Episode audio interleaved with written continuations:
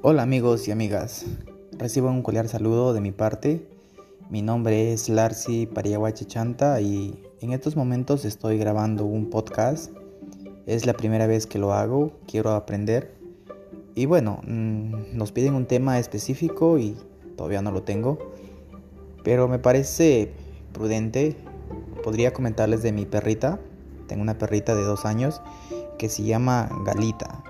Mi perrita tiene un problema eh, con las pulgas, dado de que yo le he bañado varias veces con distintos productos de la veterinaria. Aparte de eso, también le he puesto inyecciones, le he puesto sprays, le he puesto pastillas, así polvos.